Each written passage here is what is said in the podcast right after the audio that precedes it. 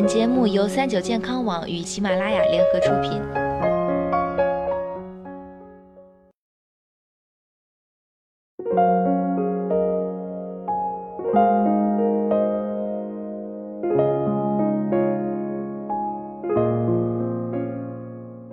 Hello，大家好，欢迎收听今天的健康养生小讲堂，我是主播探探。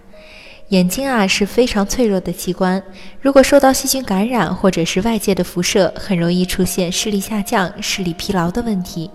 因此，大家平日里也要多了解那些伤害眼睛的行为和保护眼睛的办法，尽可能的减少外界环境对眼睛的危害。那么，究竟哪些是伤害眼睛的行为呢？一、长期固定视距的伤害。如果生活中需要长期使用计算机，那么使用久了之后，很容易导致眼睛干涩、视力明显下降。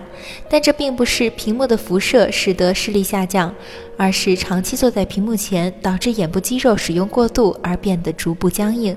在无法看不同距离的景物时，及时调整好瞳孔大小。因此，长期看屏幕的办公室一族经常会出现看东西模糊的情况。在揉一揉或者闭一闭眼睛后，又能恢复清晰的视觉。二、揉眼伤害。如果眼睛进了沙子或者感染细菌，或许很多人就会想要用双手挠痒。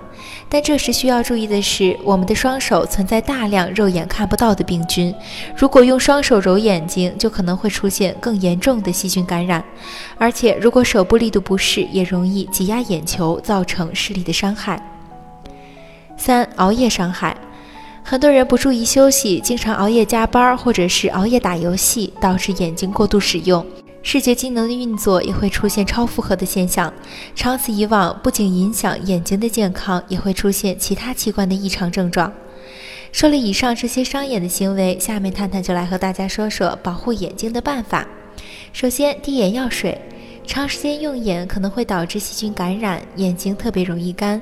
这个时候呢，可以滴眼药水保护眼睛，冲洗眼睛的细菌和灰尘，补充眼睛的水分。但是市场上的眼药水类型有非常多，眼药水的质量呀也参差不齐，因此大家在选择眼药水的时候要先咨询医生。另外，有些人对眼药水过敏，大家要谨慎选择。冷热敷同样也是方法之一。如果长期用眼导致眼睛疲劳、眼睛视力下降，这个时候可以用冰敷或者是热敷的方式舒缓眼部的压力，减轻眼部神经的紧张状态。但需要控制力度，不要压到眼球，也要控制时间，一次呢不超过五分钟。在冷热敷的时候呀，还可以适当按摩，促进眼部的血液循环，这样也可以减少黑眼圈的症状。此外，还可以多补充胡萝卜素丰富的食物。虽然太太和很多人一样不喜欢胡萝卜的味道，但是贝塔胡萝卜素在人体内合成维生素 A，有助于缓解眼睛的疲劳，提升视力，从而达到护眼的效果。目前为止，吃胡萝卜也是目前唯一安全补充维生素 A 的方式。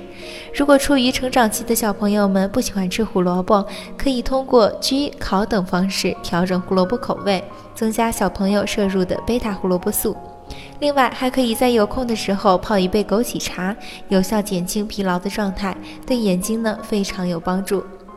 上面介绍的呀，就是一些伤眼的行为和护眼的方法。